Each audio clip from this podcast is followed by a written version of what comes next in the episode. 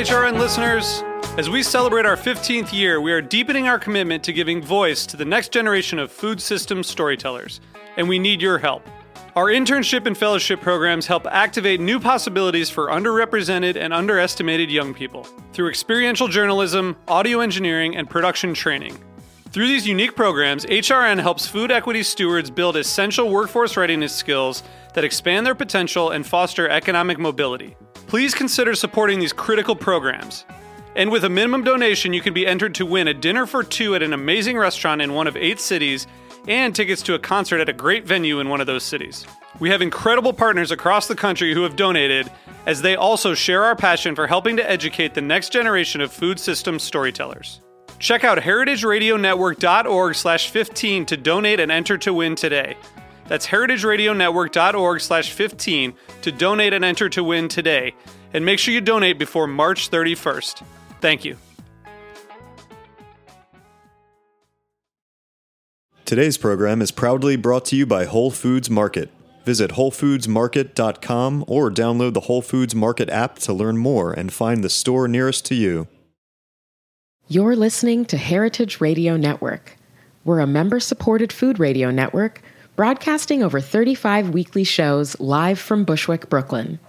Join our hosts as they lead you through the world of craft brewing, behind the scenes of the restaurant industry, inside the battle over school food, and beyond. Find us at heritageradionetwork.org.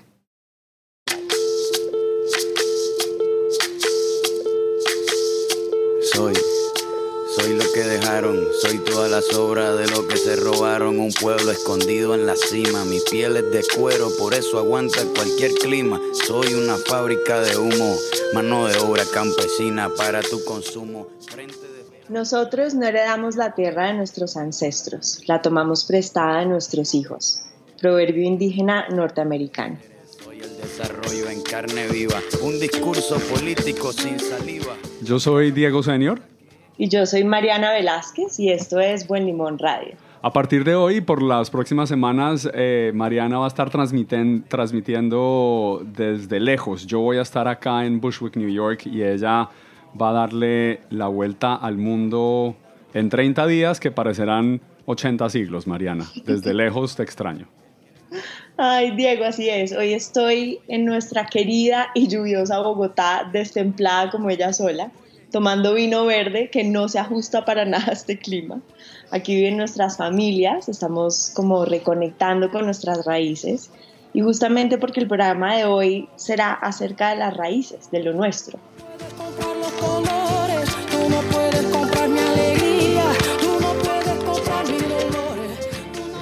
Por eso hemos robado esa canción de Calle 13 para iniciar esta sesión de Buen Limón Radio. Eh, esa canción se llama Latinoamérica y justamente Latinoamérica es donde están nuestras raíces, las raíces y la comida, Mariana, porque es que es inevitable que eh, la raíz indígena que tenemos nosotros en, el sur del continente y en el centro del continente también, eh, no nos lleve siempre a unirnos al mismo lugar, a la comida. Es inevitable o no. Es que la conexión indígena con la comida y el arte es muy profunda. Hoy tenemos varias muestras de esa conexión. Chefs, por ejemplo, detrás de Wok, hoy tengo una invitada increíble que ya les contaremos. Eh, personas que han estado por fuera, que han regresado a Colombia, en este caso puntual a cocinar, han descubierto la magia en nuestros propios ingredientes y de esas raíces que tenemos que habían sido olvidadas por siempre estar mirando hacia afuera vamos a hablar con un dueño de una empresa que creó todo un desarrollo con la quinoa, sembrada por indígenas de nuestro país, y con un chef chileno con inspiración es el pueblo mapuche. Eso es lo que me fascina y por eso vamos a empezar con esa entrevista. Hemos hablado con el creador de Boragó. Boragó es uno de los 50 mejores restaurantes del mundo. Está en eh, Santiago, está en Chile y de ahí viene él, este chef que, eh, con el que hemos hablado hoy. Él se llama Rodolfo Guzmán. Eh, Boragó es el nombre de su restaurante y el nombre de un libro espectacular, Mariana. Lo tengo en, en mis manos. Es una portada dura eh, de tela. Lo hizo uh, Faidón, que se dedican mucho a hacer libros de cocina. Tú que trabajas en eso lo debes eh, saber muy bien. La fotografía. Es divina, además. Sí, ¿no? es espectacular. La fotografía es eh, muy dedicada al detalle, muy minimalista, como lo es también eh, la comida de él.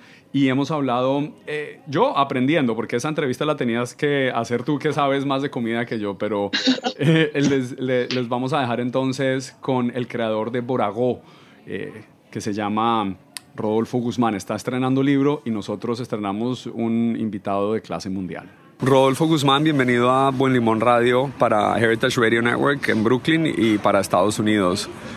Es un honor hablar contigo, con tu trabajo, con lo que has hecho, con la trascendencia que has eh, llevado el sentimiento indígena suramericano a la mesa de verdad y a la mesa sofisticada. ¿Qué es Boragó? Eh, bueno, nosotros intentamos ser la continuación de, de lo que es el, pueblo mapuche, vale decir, eh, es dicen cuando tú cortas, cuando alguien corta tu cocina y no se trata de, se trata de una colaboración, verdad, detrás del restaurante hay más de 200 personas entre comunidades recolectoras y pequeños productores a lo largo de todo Chile. Eh, y eso es lo que representa el restaurante, en el fondo. Una, gran colaboración eh, en base al entendimiento de un territorio. Sí, veía que está la Araucanía, están distintas partes de Chile que son pobladas históricamente por la población mapuche. ¿Cómo sofisticar y convertir, cómo hiciste para convertir los sentimientos mapuches en algo fino y estéticamente impresionante y la comida que me imagino es deliciosa, no la he probado? Eh, bueno, nues- nuestra comida obedece mucho al, a, Chile, al, territorio, a los métodos de cocción. Eh, si tú me preguntas cuál es el ingrediente principal en Chile, evidentemente que es el, el humo. Ese es el, hay muchos métodos de cocción que están relacionados a esto. Eh, y desde, desde el ingrediente, desde esta posibilidad que tenemos de tener ingredientes que son muy únicos en el mundo por periodos muy cortos de tiempo al año, eh, básicamente es, es esa la manera en cómo nosotros plasmamos quizás de una forma muy personal eh, lo que sucede en la mesa. ¿Por qué hiciste la cultura alrededor de los mapuche? ¿Tú tienes qué conexión con los mapuche? No, solo yo, yo creo que todos los chilenos, solo que no, estamos pendientes de esto. eh, lamentablemente, por lo menos, imagínate, por lo menos el 80% de nosotros tenemos sangre mapuche. O sea, somos un perfecto ejemplo de mestizaje, casi de libro. ¿ah? Así es que es evidente, y son gente que ha estado, uno de los pueblos más antiguos de América, han estado casi 13.000 años en el, en el territorio chileno. Por, lo tanto, eh, tenemos una cultura lo suficientemente profunda como para sentirla, ¿no? Claro, y están vivos hoy en día. Los mapuches son una fuerza que tienen un impacto político hoy en día, que gústele o no al establecimiento chileno, incluso en Argentina. ¿Qué piensas de ese movimiento hoy? Eh, bueno, yo creo que la política es algo que es muy ajeno al, al, mundo, al mundo de la comida. Eh, de hecho, la política divide a la gente y la comida la reúne.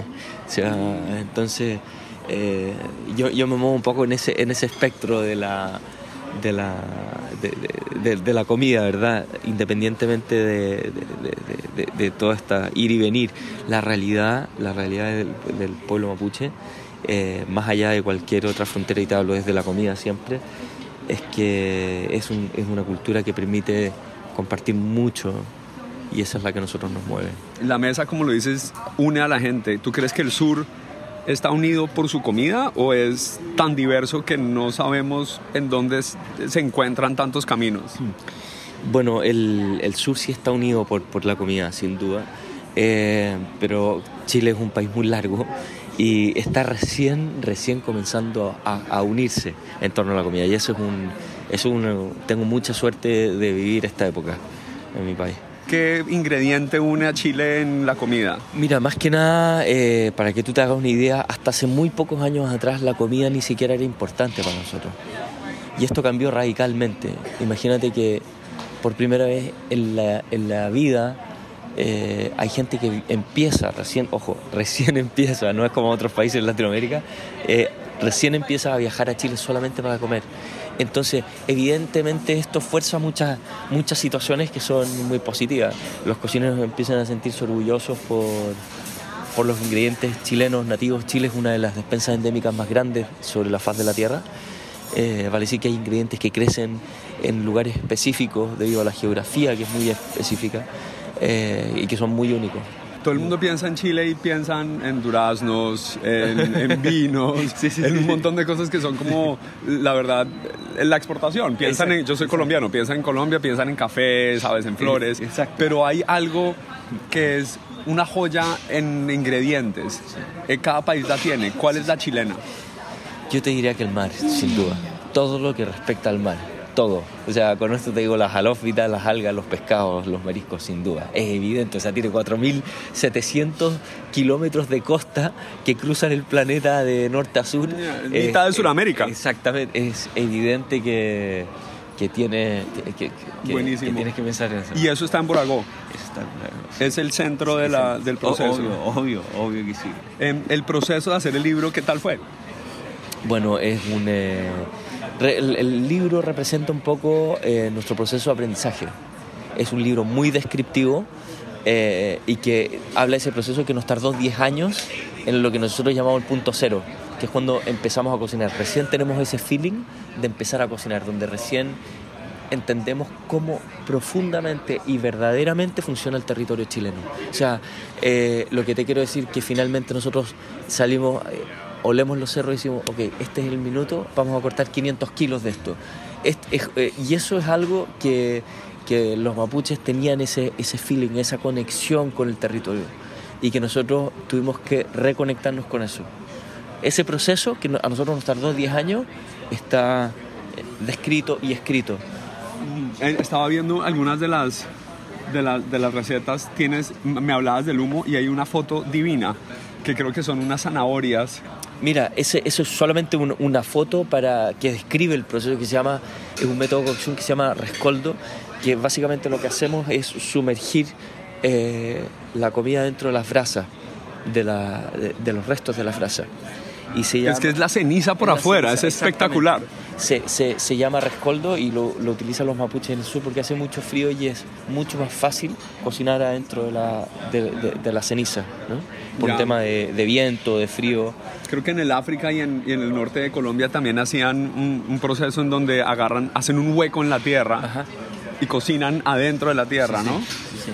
Eso también es chileno, ahí Nosotros tenemos una preparación que se llama curanto, que, que se hace en Chiloé, eh, donde se, hace, se, hace un- se cava un hoyo bien muy profundo, se calientan maderas eh, nativas, principalmente tepú, se calientan las, las piedras y se comienza a cocinar en capas.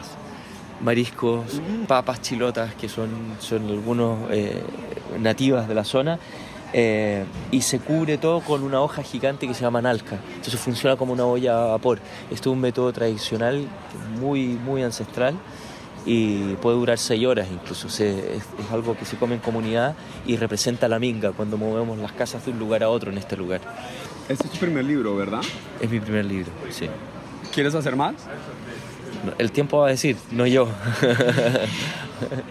Es en efecto el primer libro de este gran chef, eh, Mariana y nuestra invitada Tansi, que están en, en Bogotá. Espero la hayan podido oír. Quizás no la pudieron oír por la conexión, eh, pero hay algo interesantísimo en la entrevista y es que en Chile eh, el ingrediente principal de la cocina es el humo. Mariana, ¿has cocinado con humo? No, Diego, nunca he cocinado con humo, pero Tansi, mientras oíamos la entrevista, me mostró fotos de su experiencia en el restaurante. Quiero presentar a nuestra invitada para que conversemos sobre la entrevista de Rodolfo. Tengo el privilegio de estar sentada con Tansy Evans, alguien a quien conozco desde hace unos años. Eh, he trabajado con ella en fotos de este restaurante increíble que se llama Wok en Bogotá, es de cocina asiática. Y Tansi llega a Bogotá en el 2003, después de haber vivido por todo el mundo, Cambodia, Tailandia, es inglesa, pero además tuvo una infancia increíble con un papá botánico. Entonces Tansi tiene esta sensibilidad que le corre por las venas de los ingredientes y de las cosas especiales, ¿sabes? Alguien que se dedica a observar la naturaleza ya crece como con todo esto. Llega a Bogotá en el 2003 y la tengo aquí sentada al lado mío, es una mujer maravillosa, guapísima, rubia, de pelo largo y ha logrado crear cocina de Asia en Colombia con ingredientes auténticos. Tansi, bienvenida a Buen Limón Radio. Buenas noches, ¿cómo le va? Muy bien, felices de tenerte acá. Me estabas contando que estuviste en el restaurante de Rodolfo mostrándome estas fotos. Cuéntame esa experiencia. Uy, increíble. La comida es espectacular. Este postre que estoy mostrando a Mariana, que un chupa, un palito que está cubierto en un dulce de yo no estoy segura qué es, pero increíble. Con, y él tiene una obsesión con la cerámica, entonces él tiene una cerámica parecida a una aquí en Colombia que se llama la chamba y la- se luce mucho la comida. No, se ve increíble. Además, Diego, Tansi también es una obsesionada de la cerámica, le fascina el arte de, de la cerámica, del barro, de la porcelana y tiene una colección increíble. ¿No, Tansi? ¿Qué- Tansi, ¿de dónde nació la idea de Wok? El, eso nació con el dueño que se llama Benjamin Villegas. Yo estudié con él en Londres, en una escuela de cocina allá. Y, y la comida de Asia cuando estuvimos estudiando era como de moda en Londres. Sí. Sí, los años 90. Entonces, Benjamín convence a Tansi de venir a este país hace 15 años, Diego, ¿puedes creer? Wow, 15 años. Me encanta el español de Tansi. Es, es, es oriundo de Cundinamarca, de, eh, casi boyacense. Me fascina. Así habla mi familia. En serio que sí, me siento... Me siento con una colombiana más, ya, ya lo es así. Tansi, y hablando mm, de raíces, es el programa de hoy, de volver a nuestras raíces. ¿Cómo hace Tansi para conectar la comida de donde viene, de sus raíces, con eh, la persona que se sienta a comerla enfrente en, en los restaurantes de Wok? Yo, mis raíces son por todo lado del mundo, ¿no? Yo crecí en el Amazonas, por eso en Wok tenemos jugos del Amazonas, de un proyecto maravilloso, de un amigo que se llama Alejandro Álvarez. Y eh, cuando yo llegué a Colombia, yo lo conocí y yo dije, mire, yo crecí aquí en el Amazonas y yo quiero tener jugo de azaí, cupuazú y arrasada en la carta de Wok. Y todo el mundo me miraba en Colombia, ¿y qué es eso? Yo, eso es de su país, ¿no? Entonces tenemos una mezcla como chipcha, amazónica, asiático, wok, pero con, entiendo como coherente con qué hacemos, que es sostenible. No, es que es increíble, Diego, porque calcula, como para poner dentro de la mente de nuestros oyentes, pues Colombia es un país tropical, pero donde nunca se cultivaban cosas como hojas de kefir lime, o Japanese eggplants, or shiso leaves. O sea, these are things that for the weather, for the tropical weather, they grow really well, but nobody grew them. And Tansi and the Walk team made sure that they created all these systems and worked with all these farmers to grow the ingredients they needed. Can you imagine that? It's kind of like the dream from farm to table for real. Before, before it was cool. Since I stay in Colombia, it's the major reason that I stay in Colombia. You can create your dreams as a chef, and you really can work with the community and develop anything that comes out of your brain. so, Tansi, what is one of the most exciting projects that you're working on now? One of the most exciting projects we've had in work was the Pepper Project. Hey, tell us about that. Well, that's an illicit crop replacement project, and in about 2008, I traveled around Colombia a bit with USAID, mm-hmm. looking at different things that we could maybe use in the restaurant to look at a business aid partnership. And they were like, hey, this pepper. And at the time, I'd wanted to put pepper on the menu from when I'd lived in Cambodia, which is a major pepper producer, and everything here was imported from France, where they don't grow pepper, which had probably come from Cambodia. And they were like, yeah, we've got this pepper. We're not quite sure what to do with it. There's like 150 families who used to grow coca. So I'm like, okay, that sounds awesome. Yeah. And I went to meet this guy who looked like he might kill me if I said the wrong thing. Oh his my name was Rodrigo. He had like looked really hard and he'd been growing cocoa all his life and like Yeah, like tough ser- skin. tough- yeah. And I'm like, hi, I'm really love your pepper. and I was thinking, oh God, this guy hates me. and he's like, so you want to pay more for a kilo of pepper than cocaine? And I'm like, yes. Can you imagine, Diego? Fascinante, fascinante. Y además me, me- me trae mucha curiosidad que eh, hable de cocaleros, porque más adelante eh, nuestro invitado musical eh, nos va a hablar sobre un proyecto que también está haciendo con personas que están dejando de sembrar coca o que se han visto en ese mundo y sus historias. Nancy, ¿y tú has tenido que empezar por enseñarle a todo tu staff sobre una cocina y unos sabores desconocidos para ellos? Entonces, estos cocineros que tienen su propia sazón, tú has tenido que empezar por ahí, por enseñarles un paladar distinto. ¿Cómo ha sido Todo. esa experiencia? Muy difícil. Fue más fácil enseñar a asiáticos a cocinar comida francesa que colombianos, comida asiática. En medio del- de, este surgimiento de tantos restaurantes en esa ciudad y en ese país, em, ¿cuál es el plan a futuro? El plan a futuro de Tansi. Yo estoy desarrollando mi propia marca que se llama La hija del botánica. Poner un proyecto de comida un poco como The Body Shop, que se puede dar trabajo a los en el campo, puede ser en la selva, puede ser en el campo, y ayúdalos a tener una vida decente produciendo un producto con buen sabor que se puede vender. Con buen limón. Sí, Con con, buen buen limón. limón. o buen maracuyá. Ese será otro proyecto. Nosotros estamos por ahora con el buen limón. Tansi, qué placer hablar contigo. Muchísimas gracias. Qué gusto tenerte acá, de verdad. Muchas, muchas gracias. Mariana, y para dejarles un sabor de lo que viene en el siguiente segmento de Buen Limón Radio, te voy a sorprender con esta canción. Thank you. No, I'm sorry. I'm like, oh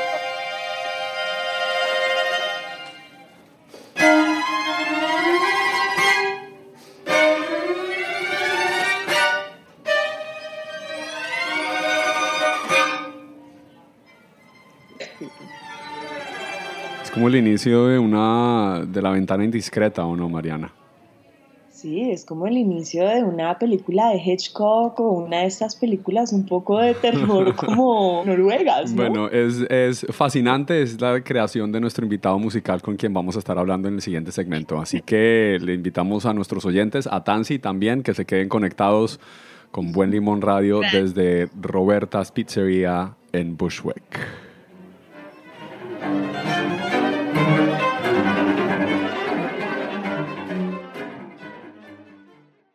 Today's program is proudly brought to you by Whole Foods Market. Whole Foods Market believes in seeking out local, fresh, and seasonal food and in supporting local farmers, makers, and the community as a whole, economically and agriculturally. Whole Foods Market believes in food that is vivid and colorful, fresh and full of nutrients. Food that connects you to your body, the seasons, and to nature. Food that helps you do more, sleep better, and wake up happier. Found in over 400 locations throughout the United States, Whole Foods Market only sells food that meets their standards, which means no artificial colors, flavors, preservatives, or sweeteners, ever. Whole Foods Market believes in real food. Visit WholeFoodsMarket.com or download the Whole Foods Market app to learn more.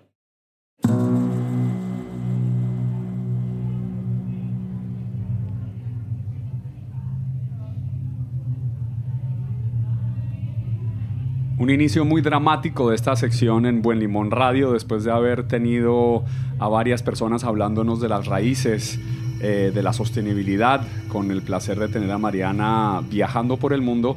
Eh, ahora tenemos a un artista, como nos gusta apoyar talentos jóvenes aquí. Se trata de Nicolás Aguía, compositor colombiano, tiene pregrado en filosofía de la Universidad Javeriana y otro grado eh, de música en Colombia también. Ha hecho música para varios cortometrajes y documentales que han sido presentados en festivales como el Caribbean International Film Festival en el 2015 en Toronto, entre muchos otros. Y aquí una prueba de un proyecto que está haciendo Nicolás mientras él calienta sus dedos en la guitarra en Buen Limón Radio, en Roberta's Pizzería, en Bushwick, en Brooklyn, para Nueva York y el mundo. Mientras le voy contando, vamos a poner a hacer un arrocito. Yo tengo 68 años y llevo acá en el Guaviare como 30. Mi esposo y yo llegamos en búsqueda de nuevas oportunidades, pues en nuestro pueblo poco trabajo había. Nosotros somos del Chocó, nos conocimos cuando éramos jóvenes. Nos cruzábamos en el caserío. Él sabía quién era yo y yo sabía quién era él, pero nos vinimos a conocer de verdad cuando yo llegué a Calamar. Ostasiana. Nicolás Aguía, bienvenido a Buen Limón Radio. Es un placer estar con usted. Hola Diego, ¿qué tal? Hombre, ¿qué estamos oyendo? Eh, lo que estamos oyendo es un proyecto en colaboración con un sociólogo que se llama Luis, Luis Fernando Gómez. Él lleva trabajando en el Guaviare haciendo trabajo de campo hace cinco años y, y lo que están oyendo es una pieza para, para electrónica y video y las historias que se relatan eh, en esta obra son eh, las historias de mucha gente que huyó del Chocó intentando buscar trabajo en el Guaviare y terminaron pues eh, raspando coca y pues eso se armó el acabose cuando llegó la guerrilla y después el ejército. Son historias reales. Sí, sí, sí. Y esta composición musical, ¿cómo se inspira una persona para crearla? Eh, pues yo, yo jamás he pensado que uno se inspira de algo externo a la música. Mejor dicho, uno tiene ciertos materiales musicales que uno modifica o de tal manera en que se pueda eh, plantear un arco narrativo que genere ciertos puntos de tensión y ciertos puntos de relajación, entonces corresponde de una u otra manera a la historia, pero no existe tal manera de que tal situación o tal situación que uno vea en el mundo se pueda traducir a, a su equivalente musical o algo por el estilo. Y la música de Nicolás Aguía entonces es así de metódica como me la estás narrando a la hora de crear una composición de música de concierto. ¿Es eh, algo medido siempre o agarras una guitarra y sale la música? No, por lo general siempre me planteo como una especie de plan, plan de trabajo y unos materiales muy fijos. Pueden ser tanto rítmicos, tímbricos o, o, armónicos. Entonces a partir de eso, a partir de ese elemento que yo llamo el elemento germinal de la obra, tú vas generando distintas permutaciones de ese material básico hasta crear un todo. Los esmeralderos de Musón la cosa era terrible. Se dejaban caer un manojito de hoja de coca, les advertían. A aquellos que desperdiciaban la hoja, los mataban. Otros les pagaban con cigarrillos de bazuco, con malboro que llamaban. A esos los adelantaban. Les daban bazuco como pago y quedaban endeudados. Si el tipo quería más bazuco, lo adelantaban. Era como si se estuviera repitiendo los años del caucho. La gente quedaba ahí amarrada. Los años del caucho, qué impresión. Sí, la, la, historia, la historia cíclica de América Latina, ¿no? Si estamos eh, viendo el trabajo que ha hecho Nicolás Aguía, me voy a pasar a la segunda canción que nos trajo. Me sí. parece buenísima y un poco también inesperada.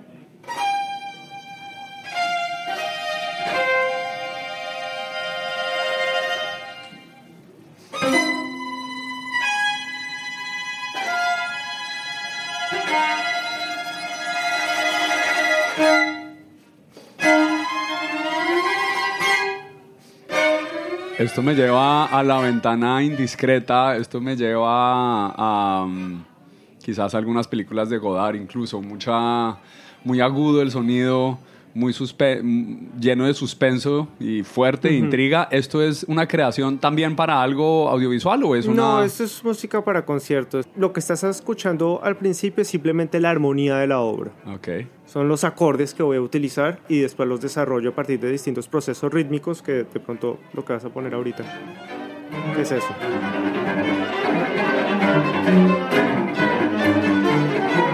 ¿Cuántos instrumentos hay ahí? Eso es para cuarteto de cuerdas, es decir, eh, cello, viola y dos violines. Ok.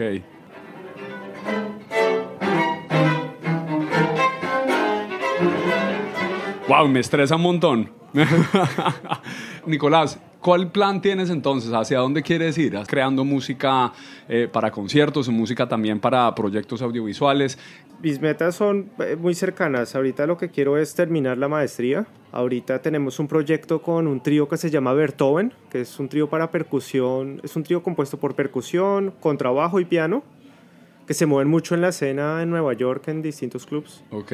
y, y sitios de música contemporánea. Y cuando termine la maestría, mi idea es ahorita aplicar al doctorado, a ver si tengo la posibilidad de quedarme acá estudiando todavía. Ok, buenísimo. Pues Sí, sí. mucha suerte con ese, esos proyectos. Felicitaciones por el trabajo que has hecho y exponiendo también eh, un poco las entrañas de nuestro propio país a través de la música y a través de la investigación. Felicitaciones por eso, hermano. Ah. Gracias por estar en Buen Limón Radio. Nos despedimos del programa eh, a todos los oyentes que nos acompañan en estas noches y en estas tardes desde Robertas en eh, Brooklyn.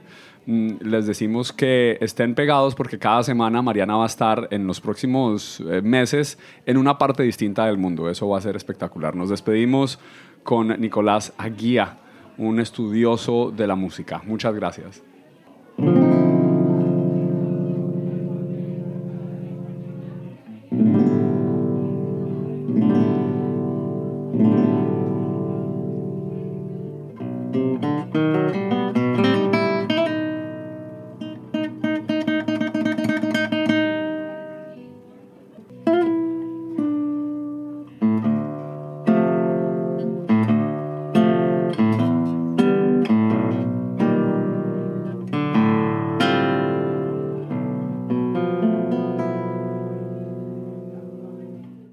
Thanks for listening to Heritage Radio Network, food radio supported by you. For our freshest content and to hear about exclusive events, subscribe to our newsletter. Enter your email at the bottom of our website, heritageradionetwork.org. Connect with us on Facebook, Instagram, and Twitter at heritage underscore radio. Heritage Radio Network is a nonprofit organization driving conversations to make the world a better, fairer, more delicious place. And we couldn't do it without support from listeners like you. Want to be a part of the food world's most innovative community? Rate the shows you like, tell your friends, and please join our community by becoming a member.